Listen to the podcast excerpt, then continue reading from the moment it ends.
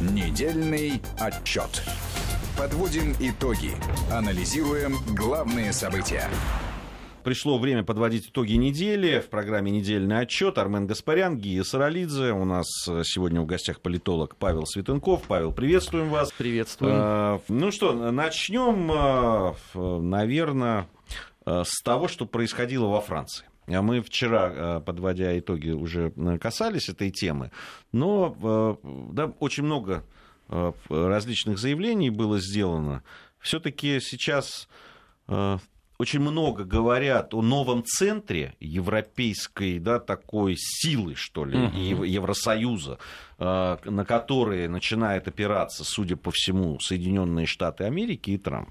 Трамп особенно в силу вот этой последней э, информации, где Трамп сказал, что не приедет якобы в разговоре с Терезой Мэй, с премьер-министром Великобритании, Трамп сказал, не приедет, пока не изменится информационный фон в Великобритании. Тереза Мэй по этому поводу сказала, я не могу влиять на средства массовой информации, они пишут то, что считают нужным. Он сказал, ну тогда вот пока они не посчитают нужным писать обо мне хорошо, я к вам не приеду. Он, он нас хоть не обвинил еще в том, что английская печать Слушай, его не он Он-то как раз нас не очень обвиняет. Будем к нему все-таки в этом Нет, смысле. устами какого-нибудь очередного помощника. Э, э, вот. А, а вот э, как раз, видимо, тем, как его принимают во Франции, он абсолютно доволен. Ну, честно говоря, действительно, э, Трампа во Франции принимают роскошно. Он приехал на день взятия Бастилии, это национальный праздник Франции, и, в общем, был там почетным гостем вместе с Макроном. Для Трампа был создан Конгресс, это французский Конгресс, то есть собрание двух палат, где он должен был выступить. Э, соответственно, в общем, его принимали по высшему разряду. Э, характерно, что еще буквально там недели три назад Макрон пытался позиционировать себя как главный критик Трампа, чуть ли не лидер антитрап, антитрамповского мирового движения.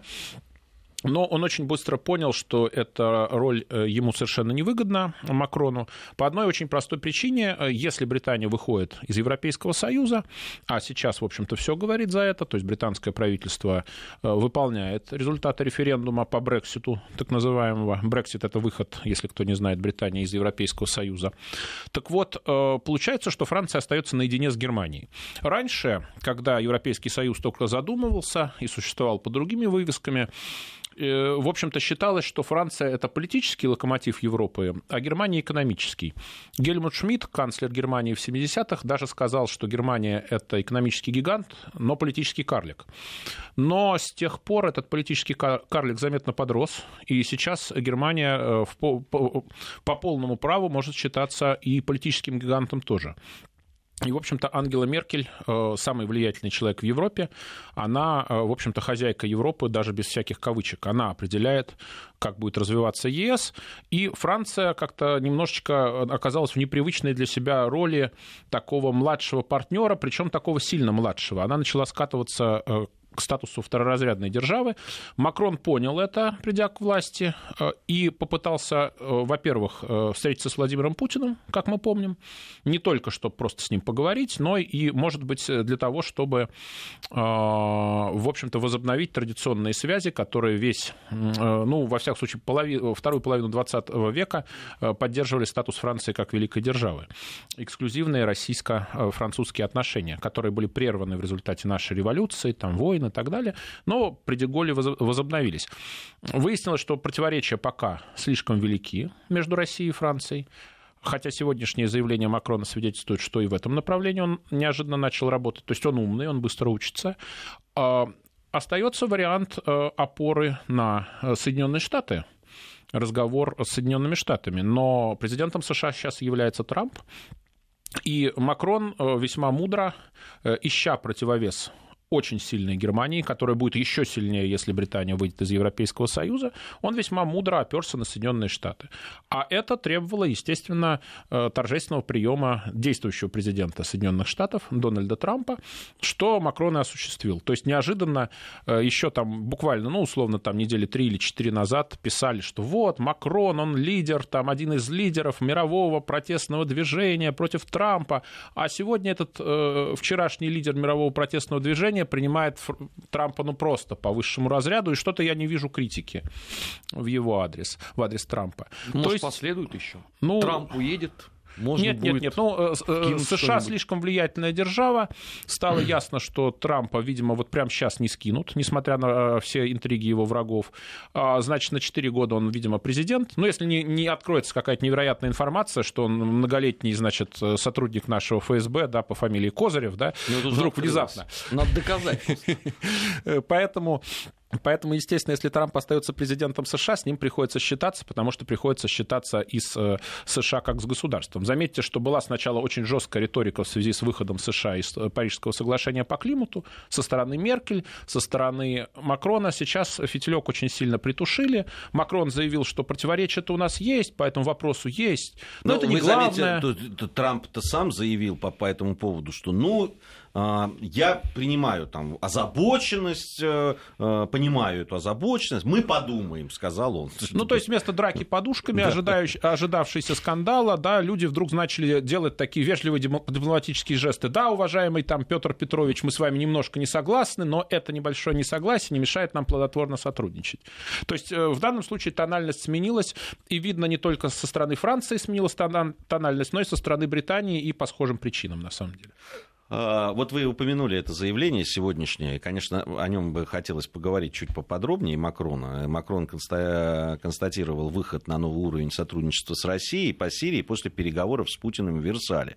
А, вот, э, и э, Макрон подчеркнул это и э, сказал, что сотрудничество между нашими службами на местах вышло на совершенно иной, чем ранее уровень. И он также сообщил, что Франция и Россия принимают совместные меры, меры по борьбе с хакерами, что ну уж в той ситуации, которая сейчас Тем в мире самыми существует... страшными хакерами, которые, как в ходе предвыборной кампании утверждались, вмешались в работу штаба Макрона, я напомню. Верно, да? Да, То есть верно. Макрон был единственный кандидат, который высказывался скорее с антироссийских позиций, и даже было заявление, что вот российские хакеры, они вмешались да. там а в работу я штаба. спросите, он перед РТ и спутником уже тоже извинился? Нет, он пока он же, не... Ну нет, он же говорил о том, что мы как раз и являемся проводниками да. этих вы, хакеров. Вы остались, пров... вы остались проводниками. То есть мы взламываем мозг. Вот, и вы, и мы остались, но встреча с президентом России, она вот дала позитивные результаты. Ладно, мы не горды. Вообще, надо сказать, что этот парень, Макрон, он э, действительно производит, первые его шаги производят впечатление э, молодого, но очень Э, либо советники хорошие, и он правильно их слушает и делает, что говорят.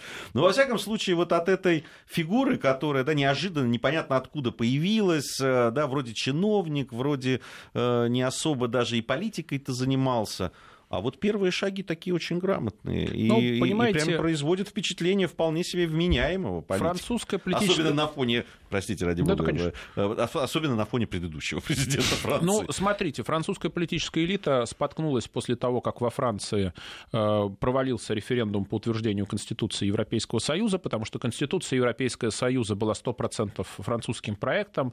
Главой так называемого конвента, то есть э, совета, который разрабатывал проект этой Конституции, был, был Валерий Жескар Эстен, то есть президент Франции в 1974-81 годах. Это был всецело такой э, французский проект. А президентом в тот момент был Жак Ширак. А Жак Ширак в 70-е был премьер-министром у этого самого Валерий Жескар Эстена, то есть там и на личном уровне существовали достаточно плотные связи.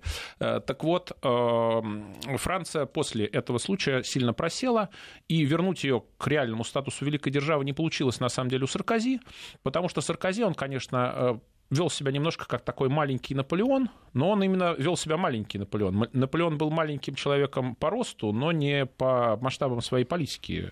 Физически-то он человек был очень умный. Вот. А Саркози, в общем-то, был не очень удачлив, а Аланд, надо отдать ему должное, вообще запустил дела. То есть он что сделал? Он легализовал гей-браки, в связи с чем во Франции были гигантские манифестации протеста. Миллионные. Да, да, да. После чего пауза. То есть ощущение, что человек все решил все, все, сделал, все вопросы что мог, мировые. Что да. мог, сделал, Ну, сказал глав- Алан. Главную проблему решил, э, главную проблему решил, после чего решил, что все, дело сделано, можно ничего не личной делать. жизнью. Да, можно ничего не делать. Э, Да, то есть, э, и поэтому действительно э, в последние годы А- Оланда складывалось впечатление, что э, Франция это такое приложение Германии, что в ходе, кстати, избирательной кампании проявилось, потому что Марин Ле Пен заявила же, как известно, что все равно Францией будет править женщина. Или я, или Ангела Меркель. Так вот, э, Мак- э, Макрон чувствует, что Франция как великая держава проседает. Это действительно так. Теряются позиции в Западной Африке, где э, французское колониальное правление, по сути, никогда не прекращалось. Ну, то есть там, конечно, независимые государства, но Франция всегда вела там себя как на заднем дворе, там в случае необходимости всегда высаживается десант в то или иное государство, и э, всем объясняется, на какую страну надо равняться. Теряются позиции там, теряются позиции в Европе. В Европе все, все больше и больше Франция себя чувствует вот таким э, приложением к Германии. Ну, то есть Ангела Меркель говорит, ну, я посоветуюсь, конечно, с Оландом, с Макроном, с кем-то еще, но сразу всегда видно, что понятно, за кем решающее слово, а за кем совещательный голос. С кем из вежливости советуются, а кто решает. Знаете, есть такой бюрократический старый шуточный принцип «мы посоветовались, и я решил». Вот этот принцип действительно в отношении Ангелы Меркель. Поэтому э, явно Макрон ищет дипломатические противовесы и в лице Трампа, и Соединенных Штатов, с которыми исторические отношения у Франции были напряженные, но вот видите, он пытается установить э, хорошее, хотя бы лично с Трампом. И э, он, видите, начал все-таки делать шаги по восстановлению тех э, традиционных связей э, с Россией, которые у Франции были когда-то и которые были э, утеряны вот, после кризиса 2014 года. Но при этом ведь последствия кризиса еще никуда не делись. И сам Макрон-то тоже э, занимает весьма такую своеобразную позицию по этому поводу. Ну, понимаете, ведь последствия никуда не делись, но предстоит, судя по всему, реорганизация Европейского Союза в более плотную федерацию. Ангела Меркель уже осторожно высказалась в поддержку проекта, э, в соответствии с которым будет создано так называемое экономическое правительство Европейского Союза, будет создан пост э, министра финансов. То есть Европейский Союз после выхода Британии ожидает новый этап централизации, и все понимают, что этот этап централизации, скорее всего, будет э, под германским контролем. Впервые в Европе возникает стабильная сверхгосударства. То есть попытки создать единое европейское сверхгосударство предпринимались. Ну, э, когда-то была средневековая э, Священная Римская империя, э, она потом стала называться, стали добавлять германской нацией, но изначально просто Священная Римская империя. Потом Наполеон создал свою сверхимперию, которая распространялась на всю Европу, ну, просто потому что он был император Франции, король Италии, там, протектор Рейнского союза, то есть значительной части Германии, там он Швейцарию контролировал. Испания. Да, его брат был королем Испании, он его туда назначил, ввязавшись в безумную, совершенно ненужную ему войну. Там другой брат был, вернее, кажется, тот же самый был королем Голландии. Э, Вот. То есть он контролировал, сам он э, считался герцогом Варшавским, то есть еще и кусок Польши контролировал. Э, Вот. Это царство, как мы знаем, быс- быстро рухнуло. Точно так же рухнула, ну, назовем в кавычках, империя Гитлера, Третий рейх. Точно так же, ну, частично урезанный такой блок прогерманский союз центральных держав, Центральных держав, который воевал против Антанты, в Первую мировую войну тоже потерпел поражение. То есть впервые за очень долгий исторический срок может возникнуть стабильная такая сверхдержава под руководством Германии. Разумеется, Франции это не нравится. Разумеется, Франция не хочет быть просто приложением, не хочет быть, э, э, работать в схеме «мы посоветовались, и я решил». Для этого нужны э, связи дипломатические. Макрон это делает. Саркози, кстати, тоже пытался нечто подобное делать, но он установил э, связь э, с Великобританией. У них такой возник э, ситуативный э, военный союз. Они действовали в паре, в том числе разжигая арабские революции, так называемую арабскую весну. Но, честно говоря, нет впечатления, что Франция от этого сильно выиграла. Британия более сильный партнер, более опытный, и тут скорее Франция тоже является приложением неким. Ну, хорошо, не к, не к Германии, но к Британии. Вот поэтому они ищут выход на Россию. Я, вот в на связи с тем, что вы говорите, Павел, хотелось бы понять, с вашей точки зрения, а, насколько Макрон э, будет э, э, задействован и на- насколько он потому что сейчас по заявлениям про, по Украине Макрона, да, понятно, что он вообще не разбирается. Да, в, в тем, пока в тему он в эту не, не, не, не пытался. Он от мантр, что Минские соглашения... Он слышал, что есть Минские соглашения, что они должны выполняться. Да, он вот замечательно эти... их озвучил. Да, он их озвучил, что они должны исполняться. Но видно, что ну, вот по заявлениям он его, его так шатает слегка, и не, не очень в курсе. Насколько он будет погружен вот в эту проблему, и насколько она ему нужна вот для вот этих всех да, там, каких-то вещей, установления Франции, да, укоренения ее как одной из главных все-таки европейских держав – это ему нужно или нет? Ну, конечно, ему это нужно, потому что это рычаг на, для воздействия на ситуацию на Украине, и на, это рычаг и воздействия на европейско-российские, европейско и, и российско-общезападные отношения. То есть э, этот рычаг будет использован. Другое дело, что понятно, что вряд ли он действительно в теме, потому что ну, большинство политиков до того момента, как они приходят на высшие посты, они, как правило, внешней политикой не занимаются, во всяком случае, профессионально. Поэтому для него, для Макрона это новая тема, он еще должен войти в курс дела. Плюс э, ему придется искать, наверное, какую-то свою линию в данном вопросе, потому что Аланд просто был таким бесплатным приложением к Меркель, то есть не было впечатления, что Франция проводила какую-то совсем уж самостоятельную политику. Пару раз она это пыталась сделать, сразу же после этого происходили теракты в Париже, после этого Аланд э, прекратил всякие попытки э, проводить самостоятельный курс, ушел в тень. Ну, в общем, наверное, Аланд один из самых самых неудачных президентов Франции за всю историю Пятых, Пятой Республики, если не самый неудачный, потому что это единственный президент, который решил не переизбираться на второй срок. Ну, был Помпиду, но он умер в должности. А все остальные, сейчас я вот пытаюсь по памяти, э, Митеран переизбрался, Жескар Д'Эстен э, не переизбрался, но пытался это сделать, э, Ширак переизбрался, Саркози пытался переизбраться, но не смог, Аланд просто отказался даже от попытки, которая ему гарантирована Конституцией. То есть, пожалуй, самый неудачный президент, вот он дослужился, знаете, до этого самого Елисейского дворца, до резиденции французских президентов, и решил, что это такая почетная пенсия. То есть сел в кресло, стал в нем сидеть. Ну, Э, разные люди по-разному такие должности воспринимают. А, по поводу э, довольных и недовольных сограждан своими руководителями. Вот сегодня появилась информация о том, что Дональд Трамп, что у Дональда Трампа самый низкий показатель, там это полуг, полуг, полугодичный вот, рейтинг одобрения деятельности главы Соединенных Штатов, и у него 36%, это самый низкий показатель за последние 70 лет для американских лидеров, которые проработали полгода. А, то есть он рейтинг э, Трампа установил антирекорд за полгода президентства, вот за время наблюдений за этим. А, э, вот что э, действительно там полгода прошло, да, Трамп не рейтинг одобрения низкий, вообще рейтинг низкий. По большому счету ничего пока у него не получается сделать, он зажат со всех сторон.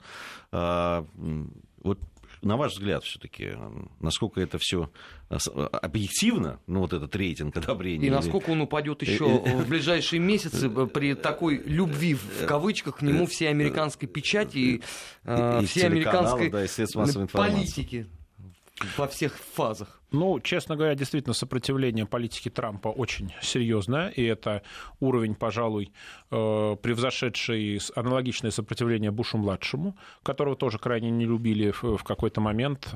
Но насчет непопулярности, ну, понимаете, весь прошедший год нам говорили, что Трамп страшно непопулярен. Сначала говорили, что он непопулярен э, или не очень популярен внутри республиканской партии, тем не менее он победил на праймерис, на предварительных выборах. Потом нам говорили, что он отстает на 10% от Хиллари Хиллари Клинтон э, по рейтингам э, в ходе общенациональных выборов, э, после чего он стал президентом Потом нам вот буквально недавно, когда проходили до выборы в американский конгресс, палату представителей, говорили, что тоже из-за непопулярного Трампа республиканцы все проиграют. В итоге они э, из четырех имевшихся мандатов в розыгрыше выиграли четыре, э, то есть демократы везде проиграли. То есть э, пока что, пока что, в общем-то, судя по всему, электорат Трампа не очень реагирует на кампанию в СМИ, просто потому что он СМИ не верит. Электорат Трампа — это люди, которые пользуются социальными сетями, сетями, которые слушают консервативные радиостанции, которые читают соответствующие сайты консервативные в интернете, и они просто считают, что либеральные СМИ не являются... Э, э, либеральные СМИ в американском смысле этого слова не являются источником информации вовсе. То есть уровень доверия к таким СМИ среди республиканцев крайне низок. Вот. Что касается политики Трампа, то я не согласен, что она прям так уж провалилась пытаются создать такое впечатление, но, в принципе, он что обещал? Он обещал назначить э, консервативного по взглядам судью Верховного суда. Для Америки это очень важно, потому что Верховный суд крайне влиятелен. Он, э, его кто-то называет даже третьей палатой э, Конгресса, ну так, в кавычках, потому что он практически любой закон может отменить. Кто-то его называет вообще таким некоронованным царем Америки, потому что эти судьи пожизненные и теоретически, допустим, председатель Верховного суда, назначенный Рейганом, он умер только при Буше-младшем в должности умер, э, он назначил этого консервативного судью, обещал э, подписать э, указ о том, чтобы не допускать в США мигрантов из нестабильных мусульманских стран, подписал. И несмотря на противодействие в судах, несколько раз суды отменяли его указы об этом, тем не менее Верховный суд постановил, что указ можно ввести в действие. Дальше обещал выйти из Парижского соглашения по климату, вышел, обещал выйти из неподписанного еще Тихоокеанского торгового партнерства вышел. Э, значит, э, сейчас речь идет о пересмотре э, медицинской страховой программы, принятой при Обаме.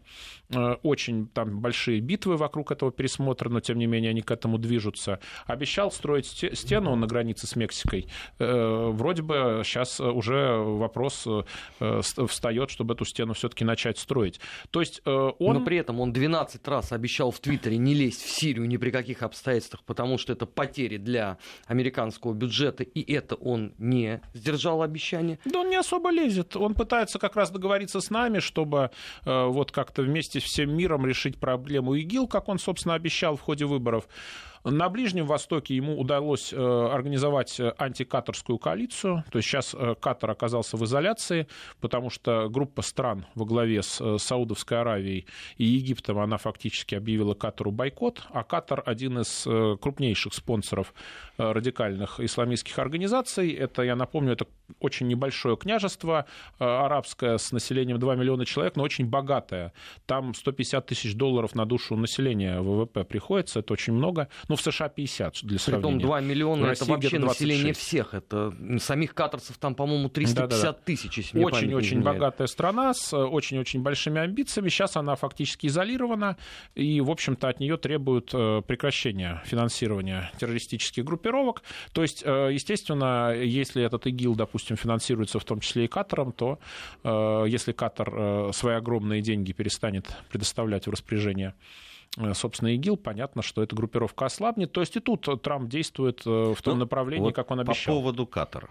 А, вот те заявления, которые делались э, вот последнюю неделю, да, тем же Тиллерсоном, по поводу того, что они будут поддерживать Катар в его желании да, там, сесть за стол переговоров, решить. И вообще, а, после с одной стороны, э, после визита Трампа да, в Саудовскую Аравию а, весь этот кризис с Катаром начался.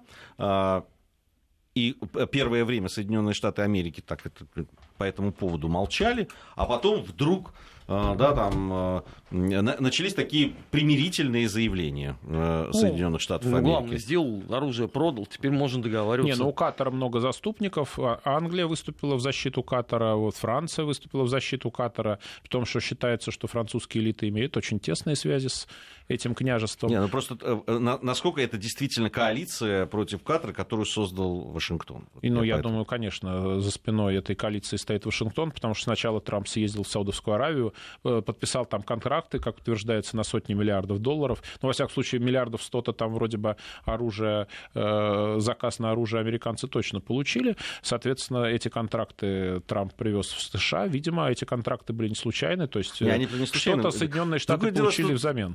Что-то получили. И ну, Саудовская Аравия в, получила взамен ну, на эти деньги. Саудовская Аравия получила возможность давить на Катар. Да, ну вот я, собственно, и говорю. Но не сильно, судя по всему, по заявлениям а последнего Там все очень хитро, ведь в Катаре находится... Почему Катар себя считает неуязвимым? Там находится, как не смешно, американская военная база. Это мы знаем. А, Кто-то и дело. Очень крупная причем. Павел Светенков э, у нас, политолог у нас сегодня в гостях. Новости после новостей продолжим. Недельный отчет. Подводим итоги. Анализируем главные события. Недельный отчет. Подводим итоги. Анализируем главные события.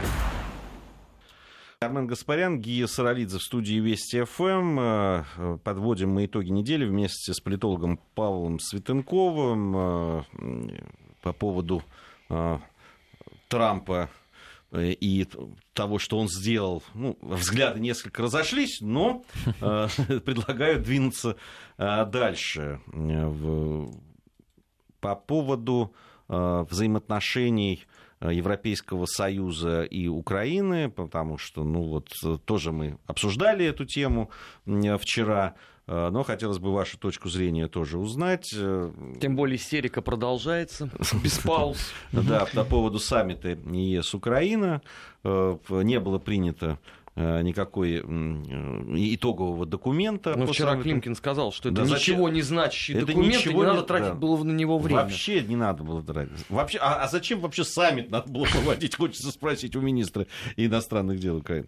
Ну, давайте вот э, подведете итог тогда на ваш, ну, ваш ну, итог. честно говоря, я думаю, что просто сейчас в связи с тем, что предстоят выборы в Германии, какие-то громкие шаги по продолжению ассоциации Украины с ЕС властям Европы Германии, прежде всего, они не нужны, потому что ожидается, что Альянс за Германию, то есть антимигрантская партия, войдет э, в состав Бундестага, в всяком случае, таковы рейтинги.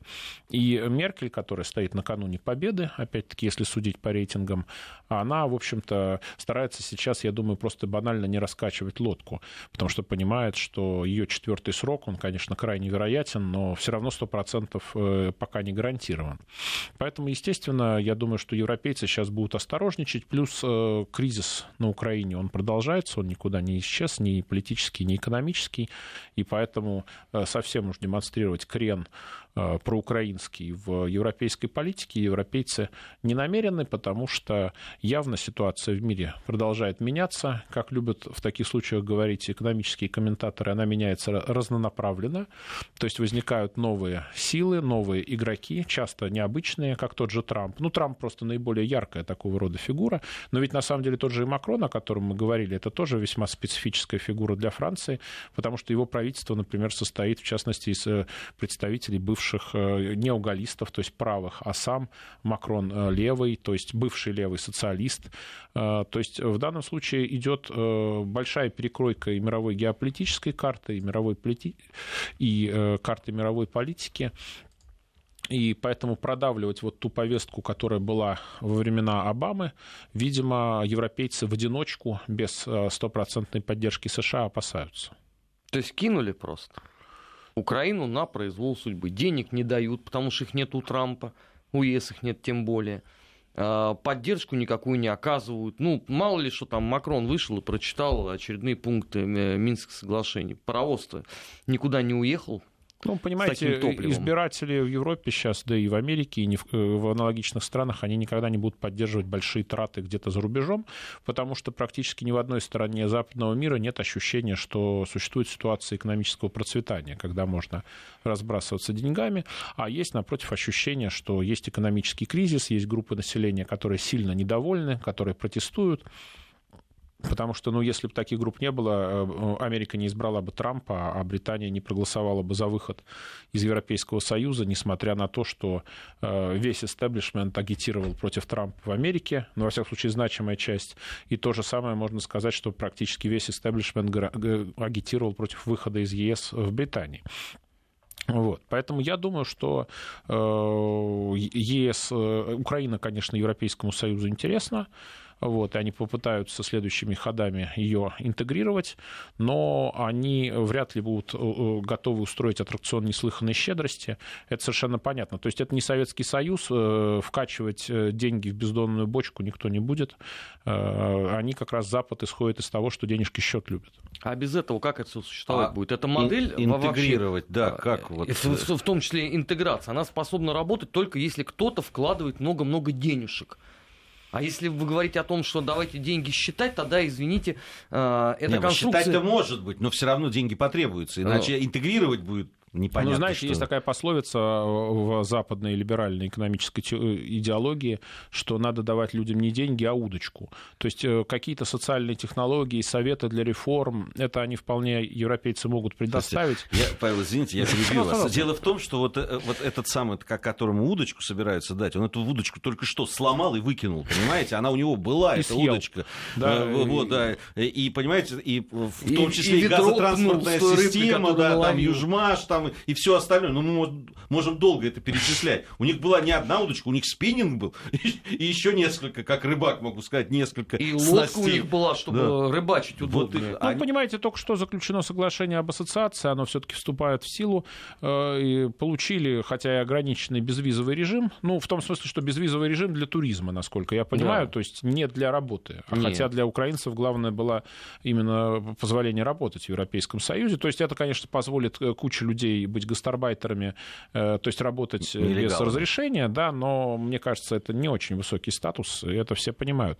То есть э, проблема заключается в том, что да, Украина интересна Европейскому Союзу, но, понимаете, никто цацаться, А в каком цацкаться не будет. Я вот В просто хочу 10 понять. миллионов качестве- оставшегося населения Ну. с гражданской войной и разрушенной экономикой, зачем она такая нужна? Ну, и Босния после гражданской войны потихонечку в зоне контроля ЕС оказалась и потихоньку интегрируется, хоть очень медленно. То есть они вполне как некий буфер, э, Украина их вполне устраивает, только, грубо говоря, после э, распада Российской империи независимая Украина возникла там буквально на год и Ну, по прекратила формальному свою... признаку два с половиной года Ну, быстро очень прекратила свое существование, как некое такое буферное государство. А тут это буферное государство может существовать достаточно э, долго. То, что понятно, что никто не будет там строить Швейцарию и тратить триллионы долларов или сотни миллиардов на то, чтобы этого достичь, они э, вполне рациональны. Другое дело, что они будут э, как антироссийскую силу Украину вполне себе поддерживать. Есть же старая модель, э, когда стравили Индию и Пакистан. Как вы знаете, был единый, единая британская Индия. Ее разделили на мусульманскую часть и индуистскую, но на Индийскую республику и поныне существующую и на Пакистан. И, соответственно, дальше эти две страны находились и находятся в очень жестком противостоянии, очень жестком конфликте, который их взаимно ослабляют и делают возможность, э, возможно, внешнюю манипуляцию в отношении них, потому что любая страна, да, когда она идет э, с какой-то, ну, скажем так, э, имперской, допустим, миссией вовне, да, она всегда должна объединиться внутри себя, да, убрать своих региональных противников. Например, та же самая Англия, прежде чем стать мировой империей, она все-таки объединилась с Шотландией. Сначала на уровне унии, то есть у них король был один, а государства были разные. Потом на уровне уже единого государства, Соединенного Королевства, которое существует и сейчас. И так, такое, такие периоды проходили очень многие крупные державы. Э, Ну, и, в общем-то, и наше государство такой период проходило, когда от феодальной раздробленности оно э, пришло к единому э, политическому целому. Там Испания, там было несколько королевств на ее территории объединялось, да и Франция там объединялась. То есть понятно, что наличие такой Украины, нас ослабляет, потому что мы бы предпочли, чтобы она, естественно, была нам э, союзным государством, может быть, входила в какие-то интеграционные э, проекты совместно с нами, тогда мы бы могли, Евразийский экономический союз, говорить о каких-то новых формах объединения А с готова Европой. Европа все дело в таком именно объеме финансировать? Там же американские эксперты посчитали, надо примерно 130 миллиардов единовременно сразу вложить для того, чтобы экономика сделала маленький шаг вперед. Ну, Ну, вот сначала да нет, конечно. победить коррупцию, а потом Ой, да нет, сделать конечно. вот этот вот да нет, шажок. кон- да нет, конечно, зачем? Они будут, э, вот знаете, в 2014 году, когда мне, мне говорили, вот, Украина сейчас развалится, я говорил, да нет, они ее будут немножко подкармливать деньгами, они будут давать небольшие деньги, они будут давать советы, технологии, но они не будут вот прям так разбиваться в лепешку. Не помню, кто Яценюк еще в бытность премьер-министром заявил, э, что вот, дескать, Греции-то деньги дают, а надо давать деньги Украине. Э, При том, что э, если бы э, Украине давали деньги на том уровне, на каком дава- давали их Греции в период пика экономического кризиса, то там, не помню, что-то такое полтриллиона долларов, что ли, нарисовалась бы цифра. Просто никто не будет такие средства выделять. Бездонного Я- кармана нет. Я вот И главное, по поводу интеграции Украины все-таки, я, правда, у меня большие сомнения. И, кстати, ваш пример по поводу Боснии, а я там бывал, да, а он такой вот э, как раз симптоматичный, потому что в Боснии, в которую, кстати, тоже да, там изрядно финансируется, сказать про интеграцию ее в европейское, да, там, в Европейский Союз он относительный, потому что да, там страна разделена на три части по этническому, жестко по этническому да, принципу, конечно, конечно. где просто ну, на, на уровне, то, э, сдерживают, еле-еле сдерживают, чтобы это опять не переросло в, в какую-то бойню. Ну, понимаете, если бы э, речь шла о Европе 19 века, ее бы спокойно поделили на три государства, и все были бы счастливы. А сейчас там внутри Боснии существует Республика Сербская, да. не путать э, с э, Другая. Сербией как да. государством, и Боснийско-Хорватская Федерация, Совершенно которая внутри верно. себя делится еще на два ну, субъекта. У, у них же ума хватило поделить Югославию на несколько государств, ну, в том ну, числе и вот на такое ну, образование. Ну, извините, как... ума хватило прежде всего у Тита, который проводил абсолютно безумную советскую национальную политику жесткого разделения на республики. Э, все государства, созданные по такой схеме, то есть и Советский Союз, и Чехословакия, и Югославия, они развалились. Разница только в том, что Чехословакия развалилась мирно, то есть две ее республики просто развелись и стали независимыми государствами. Сейчас в ЕС входят что Чехия, что Словакия. А в Югославии была война, а у нас, ну, по окраинам тоже бывшего Советского Союза были войны, там, э, Азербайджан-армянский конфликт вокруг Нагорного Карабаха, например, конфликт вокруг Приднестровья, вот сейчас полыхнувший конфликт на Донбассе с запозданием на 20 лет, но тем, он, тем не менее он был. Были проблемы с Крымом еще в 90-е годы. Не, ну, дело ну, в том, что вот по подобные проблемы, ну, пока без э, э, может быть, вооруженных, но они есть и в Испании, и, и, в, Бельгии. И, и в Бельгии, и в Великобритании, и так далее. И можно в Италии, во Франции, и можно перечислять и перечислять. Весь вопрос, да, там, э, как это сейчас происходит. А в какой национа... фазе это находится? Да, не, будь ну... то советская или не советская, ну как-то каталонцы собираются ну, так, э, выходить. Понимаете? Во всех странах, где у нас, имели глупость нас выделить сейчас, национальные субъекты, у нас везде сейчас, идут аналогичные у процессы. У нас сейчас погода, информация о погоде, затем мы вернемся к этой теме. Недельный отчет. Подводим итоги. Анализируем главные события. Недельный отчет. Подводим итоги. Анализируем главные события. Да, у нас тут споры. Э, Все это время, пока вы наслаждались погодой. Ну, добрые Господа, споры. Ну, наконец-то наслаждаются погодой. Э, Павел Светенков, э, политолог, вместе с ним мы подводим итоги недели.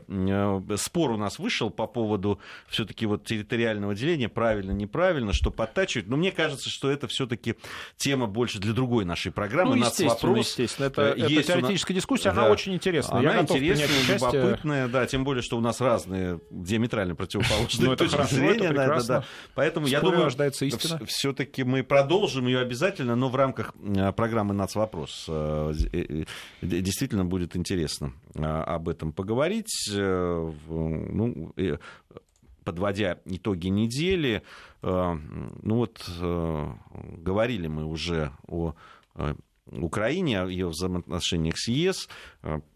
Все-таки на ваш взгляд, да, мы поговорили и о, о, о в том, будет участвовать Макрон активно в решении да, вопроса Востока Украины.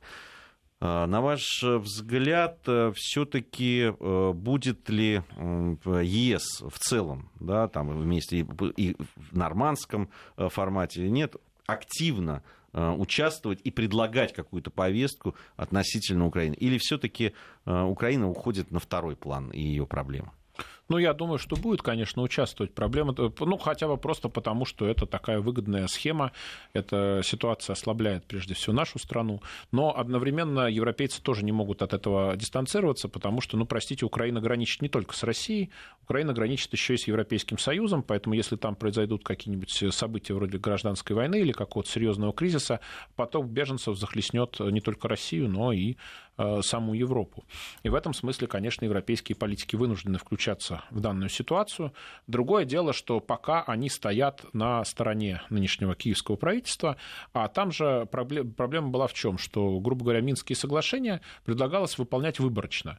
Э, что это значит? Э, в самих Минских соглашениях написано, что для того, чтобы э, Донецк и Луганск все-таки остались в составе Украины, необходимо предпринять ряд, ряд известных мер. В частности, внести в Конституцию Украины поправки, которые бы гарантировали особый статус, как там говорится, отдельным районам Донецкой и Луганской областей. Ну, это они берут из минских да, да, да, естественно, соглашений, естественно, естественно. Да, вот да, это да. ордло. Естественно. Да, ну, я и говорю, это Минские соглашения. Так вот, значит, потом там надо было объявить амнистию, провести выборы, то есть, я имею в виду на территории Донецка и Луганска, то есть предпринять ряд мер, которые украинские власти категорически предпринимать не хотят. Ну, так они официально отказались от проведения выборов на этой неделе, огласили да, закон, да, который да. подготовлен. Совершенно Путину, никаких выборов не будет. Совершенно справедливо. А единственная программа, которую продвигают украинские власти, она звучит очень просто. Они, хотят, одни требуют следующего. Россия должна помочь, э, перекрыв грани... перекрыть границу с, Донецким, с Донецком и Луганском, после чего Донецк и Луганск, естественно, уничтожат просто военной силой. То есть будет предпринята карательная э, операция, естественно, с массовыми убийствами, с беженцами и так далее. То, что подобное произойдет, особых э, сомнений не вызывает, потому что, ну, простите, в самом начале Донецкого кризиса для запугивания людей киевский режим применял, простите меня, авиацию, причем боевую реальную авиацию для бомбардировок. Нет, они сейчас в Раде абсолютно однозначно говорят, что нам не нужен этот народ, 2 миллиона это можно пожертвовать, потому что они все равно все испорчены русским духом, нужна только земля. Туда ну, мы заселим ну, это значит это геноцид. Ну, простите, сценарий, это геноцид называется. Простите, что значит изгнание людей с определенной территории? Это, это требование геноцида, если такие требования звучат. Не, а и... куда их изгонять, если граница будет закрыта? Куда их гнать? Только ну, на уничтожение? что угодно, да. То есть там, в общем, э, позиция достаточно жесткая. Этого требует от России. Россия на подобный сценарий, естественно, не соглашается, потому что, ну, простите, это означает, что э, принять на себя кровь э, многих людей, да, и при этом получить максимально враждебное государство, имеющее уже опыт э, массового уничтожения там, русского или русскоговорящего населения. Э, то есть государство, которое, в общем-то, будет настроено только на войну с Россией. После таких-то преступлений, понимаете? То есть если человек сказал А, человек скажет и Б. Да, если э, возникнет государство, которое уже будет повязано такими преступлениями, то с подобным государством, естественно, нормальных отношений быть не может, и это мягко говоря. Ну, они всегда будут крайне конфликтными. Вот. Соответственно, ну, э, Запад поддерживает именно вот эту вторую точку зрения. Он говорит, помогите украинским властям зачистить Донецк и Луганск, но не совсем понятно, что потом. Допустим, Россия помогает зачистить Донецк и Луганск. Что происходит потом, с учетом того, что Крым и Севастополь являются, как известно, территорией России, да, они вступили в состав нашего государства, вернулись. Значит, следующим шагом от нас потребуют там, Крым и Севастополь. При этом, предположим, допустим, кто-то там в Кремле решит, что вдруг внезапно надо и это отдать. Э, кто, э, кто сказал, что на этом остановится? Да? Потому что у нас э, есть куча территориальных проблем с соседями. Там, ну, с, допустим, Япония требует Курилы, Германия при определенных обстоятельствах может заявить претензии на Калининград, ну и так далее, так далее, так далее. То есть тут проблема заключается в том, что требования можно множить и множить. Была такая поправка Джексона Венника, которая была принята американским конгрессом в 70-х, кажется, годах. Это специфические санкции против Советского Союза. Смысл ее был в том, что чтобы наказать Советский Союз за то, что он не выпускал э, евреев тогда из Советского Союза в эмиграцию, ну, предполагалось, что в Израиль. Э, в 90-е годы проблема решилась, кто хотел, уехал, кто хотел, приехал. Да, э, поправка существовала, кажется, по-моему, до конца 2000-х годов. Ее никто не отменял, она висела, ее приостанавливали, правда, но там ежегодно президент ее приостанавливал. А на всех переговорах нас кормили завтраками и говорили, что да-да, конечно же, мы ее отменим, вот-вот, вы только вот здесь уступите, вот здесь уступите и точно отменим. В конце концов, когда поняли, что уже Россия на подобные посулы не реагирует, э, значит, ее отменили, но тут же ввели так называемую, по-моему, поправку Магнитского это называется. Да, вот, да, взамен. почти одновременно это произошло. Взамен. То есть, понимаете, тут проблема заключается в том, что э, без комплексного урегулирования отношений России и Запада все такие э, односторонние уступки, они ни к чему вести не будут, если нас будут по-прежнему считать плохими, да, в кавычках, и наказывать, то, э, грубо говоря, наши уступки будут просто э, расценены как повод для усиления давлений. Ну, нас реально, да, э, сейчас назначили плохими и пытаются а всячески... сейчас? Сто лет назад примерно ну, назначили да, я согласен, я согласен с твоей поправкой. Ну, в какой-то момент мы э, начали исправляться, да, когда... Ну, ненадолго. Ну, ненадолго, да. Вдруг опять, э, значит, стали плохишами и, э, ну, действительно, я могу сказать, хотя многие люди, которые выезжают за пределы нашей страны, а, встречаются, разговаривают с людьми. Безусловно, там в тебя не тыкают пальцами, узнав, что ты из России, не бьют по голове чем-нибудь там. Но а, Косо смотрят. Э, ну, даже, даже нет, они улыбаются, вежливо, когда, после того, как спросили, откуда вы, ты говоришь, что вот я из России, из Москвы, они продолжают улыбаться, но уже не так искренне, так, так скажу. Ну, простите, к сожалению, тут и Россия тоже виновата, потому что год целый велась кампания по шельмованию России в американских СМИ, которые присоединились в какой-то момент и европейские. То есть э, там любое политическое решение, неугодное западному истеблишменту, объяснялось буквально э, желаниями Путина. Ну, то есть, когда был референдум по Брекситу, по выходу Британии из ЕС, там некоторые газеты британские писали, что выход Британии из ЕС очень бы понравился Путину. Я не помню, Путин, конечно, по этому вопросу не высказывался, э, и, и вряд ли высказывался в том смысле, что ему бы это понравилось. Это все смешно. Но пресса а потом написали. Целый год шла демонизация. Теперь есть вал статей, где рассказывается о том, что русские хакеры взломали вообще а все, что, что угодно. А мы-то что должны были сделать в этой ну, связи? Я, я считаю, считал, что мы должны были скандалить, опровергать. Скандалить где? Вот я, мы, ск... мы весь, СМИ. весь этот год мы скандалим. Вот весь да? этот год. Да нет. Причем мы даже... не скандалим Кто... на, на нормальном Я скандалю. Я нет, со это... всеми нет, своими нет, знакомыми западными журналистами скандалю. Но речь же не о нас. Э, да, нет, ну и таких, как мы, много. Ну, на мой взгляд, речь, речь идет о действиях МИДа, речь идет и о действиях главы российского жестко, государства. Надо было гораздо критикует. жестче все это опровергать. А, нашего представителя числе, МИДа Захарову. А, в том числе время парламенты во время этих бесконечных межпарламентских консультациях. Надо было э, выступать со статьями, прежде всего, в западных СМИ, потому что, естественно... Они были... прям нас печатают, прям, прям куда там, вот ну, бегают Путина за нами, бы, говорят... Путина бы напечатали, вы... Путина бы напечатали. Слушайте, ну, президент ну, Путин тоже, не может, же не может каждую неделю отвечать на каждую самый по статье. Нет, ну, ну э, на саму концепцию того, что Россия во всем виновата, ну, он во всех своих интервью демократию ну, Павел, и, ну, значит, э, за, за каждым дождиком, за каждой там, я не знаю, трещиной в асфальте стоит Россия. Все-таки такое надо что, что за последний год? Да, перед всеми большими визитами а, президент России дает большое интервью, и в том числе касается вот этих всех нападок.